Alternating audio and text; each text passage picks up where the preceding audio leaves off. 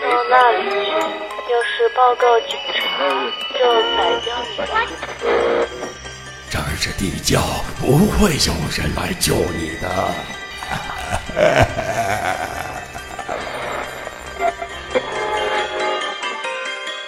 江户川乱步惊悚小说《吸血鬼》诚意奉献。越往前走，菊偶人的舞台越是一个比一个规模大。舞台上弯弯曲曲的红色栏杆华丽美观，高高的九层塔巍然耸立，壮观的人工瀑布直下数十丈深的悬崖，还有纸糊的大山脉、黑漆漆的山树林。茂密的竹丛，巨大的水池，极深的谷底，天然传的绿叶丛，无数个散发菊香的菊偶人等等。在现代的东京，这座国际馆里的菊偶人，和以前明治时期流行的展览馆、透视画馆、迷宫，以及几年前绝迹了的浅草十二楼一样，形形色色的假货触目皆是。令人惊奇的秘密到处都有，确实具有令人流连忘返的磁力。文代不能不对贼选择这一地点的绝妙的机智而暗自惊叹。倘若有凶恶的罪犯逃进这座迷宫之中，说不定能够平安无事的藏上他一两个月。那里边有纸糊的假山，真正的森林，菊偶人的布景建筑物，的确是个很好的藏身处。而且还有许许多多等身大的半偶人，可以悄悄地打扮成一个半偶人，若无其事地站在黑漆漆的菊花丛中。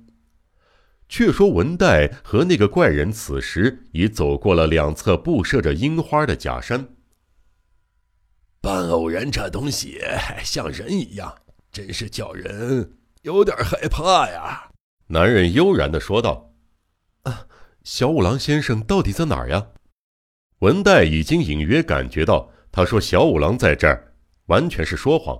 可是仍旧装出担心的样子，问道：“就在前面，就在前面。”不知道为什么，他虽然那么回答，却有点慌张起来，而且好像留心外套右面的口袋。他不时背对着文代，悄悄地将手伸进口袋，好像是在检查里边的什么东西。文代看在眼里。只装作没看见，他会不会带着手枪？文代装作什么也没看见似的，一边走一边思考。这个时候，两个人经过由菊花偶人组成的湖中信神话里的白脸旁边。哎呀，我害怕！文代害怕的缩着身子，靠在男人身上。没什么可怕的，不过是偶人而已。男子转过脸望了一眼文代，稍稍停顿了一下。啊，不过我可吓得不轻啊！文代离开男子，把全部的注意力集中在自己插在外套口袋里的左手上。刚才装作害怕靠在男子身上的时候，文代敏捷地窃取了男子口袋里的东西。根据手上的感觉，不像手枪，像是个金属盒子。手在口袋里悄悄地打开金属盖，摸了一下里边，感觉是一块湿纱布，手指沾上了液体，湿润润的，肯定是麻醉药。这家伙企图麻醉我，等我失去知觉以后绑架我，怎么办？必须将计就计，粉碎他的阴谋。正在文代思索的时候，男子突然朝他喊道：“哎，你在想什么呢？”啊啊不，那个我稍稍。文代一边窥视走廊深处，一边装作不知所措的模样。男子朝那里仔细一看，顺着文代的视线，只见路旁不远处有一个厕所。啊，是吗？请吧。啊，对不起，请帮我拿一下这个。文代脱下皮大衣交给他。装麻药的盒子早已从大衣转移到手提包里了。他伸出双手，小心翼翼地接过大衣。这是个与平素的文代小姐不大相符的举动，实际上是个策略，这样可以使他没有机会在他进厕所之际发觉那只盒子遗失了。他一躲进厕所，便急忙扔掉浸上麻药的药布块，撕开手帕，在洗手处漫上水，塞进盒子里，而后若无其事地回到了那个人的身边。对不起。他略显羞涩地从他手里接过大衣，不用说，那当口，他又悄悄地把那只盒子塞进对方外套的口袋里了。又并肩走了一会儿，来到一扇门前。就是这儿，小五郎先生在里面等着呢。说着，男人推开了一扇花纹与墙壁一样的小门，钻进门里，原来是一间小的可怜的小屋子。屋子里的一面墙壁上排列着许许多多的开关，成捆的电线弯弯曲曲地通到外边。这原来是控制这座建筑内所有电灯的配电房。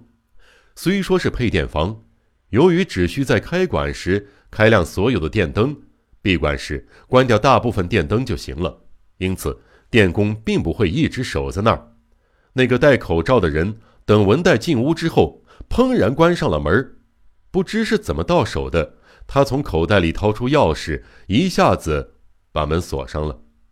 啊你要干嘛？小五郎先生不在这里呀！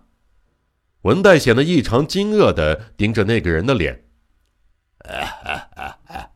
小五郎先生，你以为他真的在这儿吗？男人一面阴险的笑着。一面非常沉着的坐在地上的一只空箱子上，那那么，为什么这样？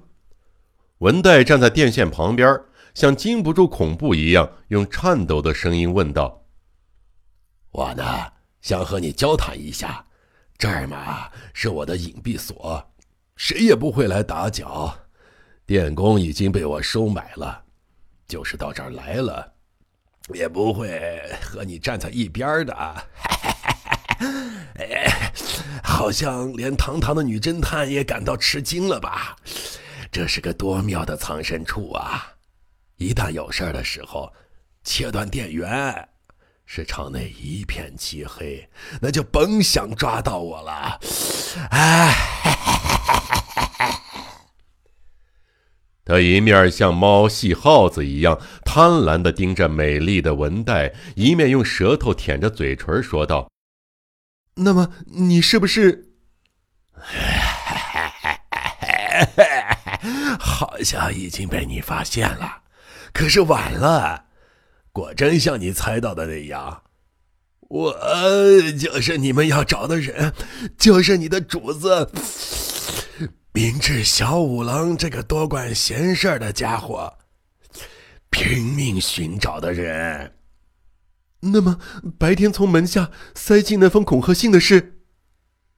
对对对对对，是我呀！现在我是照那封信上写的来见约的，因为我是个有约必守的人呢。你，你想怎么样呢？文代狠狠的瞪了他一眼。啊，怎么办？呃，他十分开心似的说：“我能教训一下小五郎那小子就行了，能把你当做人质来折腾那小子就行了。不过，瞧见你那漂亮的脸蛋子和身子。”我好像又有了别的、别的、别的、别的欲望。文代一惊，警惕的靠在配电盘上。男子一言不发，只是透过墨镜来回的审视着他那穿着合体西装的方姿。紧张的敌视持续良久。哈哈哈哈哈！哈哈哈！突然，文代像疯子一样大笑起来。于是男子大吃一惊，紧盯着他的脸。文代或许是真的疯了，在如此关头，他竟然能够悠然地做起了恶作剧。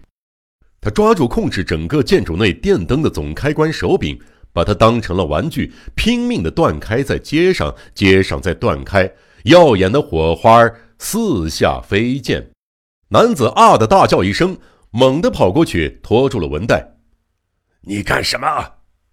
刚才文代把那个开关断开又接上，接上又断开，并不是无谓的恶作剧，而是发出 SOS 的求救信号。干得好啊！可是，你以为那就是我打退堂鼓了吗？不能再磨蹭了。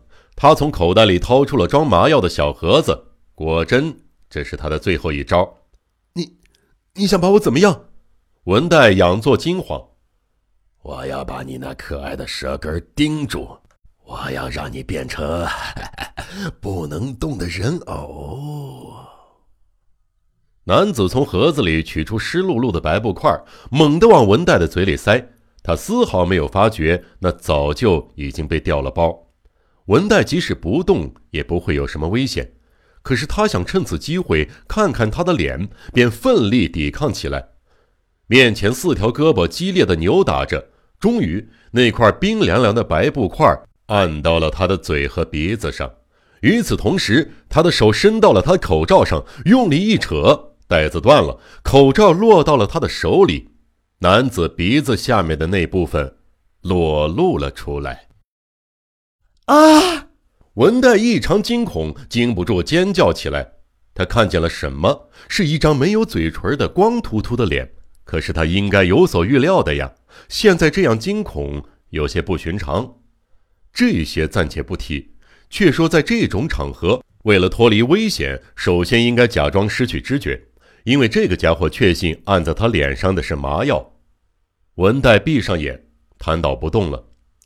哎，哎，哎，让我费了好大的劲儿啊！哎，男子嘀咕着，系上口罩的带子，戴上口罩。把死尸般的文带夹在腋下，打开门，消失在昏暗的走廊里。悬疑、惊悚、惊悚恐怖、恐怖、推理、推理，《江户川乱步小说集》，我是播讲人赵鑫，让我们一起走进这个光怪陆离的世界。光怪。